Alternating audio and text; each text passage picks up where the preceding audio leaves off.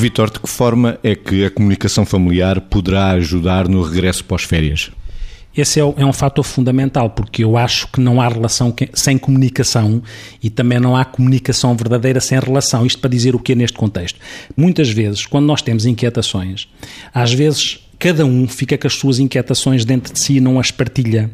E podemos estar, os pais podem estar uh, com a inquietação de que é uma grande chatice recomeçar a trabalhar, mas têm algum pudor de partilhar isso, porque acham que isso pode ser contagiante em relação ao filho que tem que recomeçar a, a escola. E se calhar uma comunicação que possa pôr em cima da mesa aquilo que são as inquietações de cada um, os constrangimentos, as angústias, e assumindo essas angústias como variável a superar e não propriamente como uma vergonha a ocultar, esta, esta questão me parece porquê? Parece muito importante porquê? Porque os filhos também precisam perceber que os pais também têm inquietações equiparadas, porque se todas as pessoas acharem que têm alguma inquietação e que essa inquietação é vergonhosa, no sentido de recomeço, é, pode ser interpretada, bom, aquilo é um calão, não quer recomeçar, e não a partilha, o outro acha que também não vai partilhar porque também tem a mesma vergonha. O que é que eu quero dizer com isto? Quer dizer que uma boa comunicação é, tem esta honestidade e esta lealdade relacional que assume que existem inquietações com recomeço, mas que também assume que as pessoas, todos nós, temos necessidade e vontade de nos superarmos, porque isso também faz parte da nossa construção e da nossa realização enquanto, enquanto pessoas. E este desafio da assunção das inquietações e da possibilidade de resolução delas deve ser partilhado em comunicação dentro de uma família. A comunicação dentro da família no pós-férias, Margarida. Eu acho sempre que a partilha, de facto, é uma coisa insubstituível, na linha do que o Vitor estava a dizer, quer dizer, não há, não há lugar melhor para se desmontarem eh, mitos, medos, vergonhas,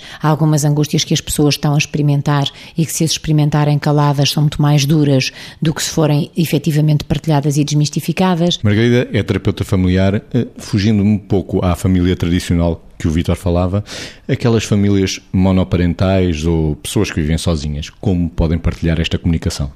Bem, com outros elementos significativos, eu acho que, que, se chamam mesmo elementos significativos, quer dizer, as famílias monoparentais, claramente eh, pai ou mãe com filhos, se forem famílias monoparentais com outro cônjuge que ele também existe, mas está num outro núcleo familiar, pois claro que se as pessoas se entenderem também devem, podem perfeitamente partilhar a comunicação útil.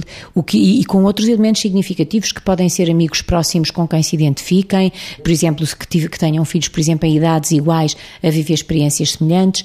Eu acho é que tem que haver algum cuidado na comunicação, porque eu às vezes digo que as pessoas frequentemente referem que realmente nós temos problemas de comunicação. E os problemas de comunicação não são só comunicar a menos, é comunicar a menos, é às vezes não ter cuidado nenhum com a forma como se comunica e dizerem-se coisas eh, de uma forma que magoa o outro, eh, é não saber aceitar críticas ou entender tudo como uma crítica quando às vezes é um desafio de crescimento e é também, podiam podia dizer outros, outros exemplos, mas é também aquilo que eu chamo muitas vezes a toxicidade comunicacional, ou seja, cuidado também para aquelas famílias que têm que dizer tudo, até aquilo que é pouco importante, falam de tudo, falam horas para dizer que é preciso ir comprar uma mochila, uh, ou que é preciso ir comprar as mochilas e os cadernos e os livros, porque o ano está a começar e estamos no. Quer dizer, horas para definir, as coisas são uh, necessárias, urgentes e inadiáveis. Eu criei este, esta hierarquia.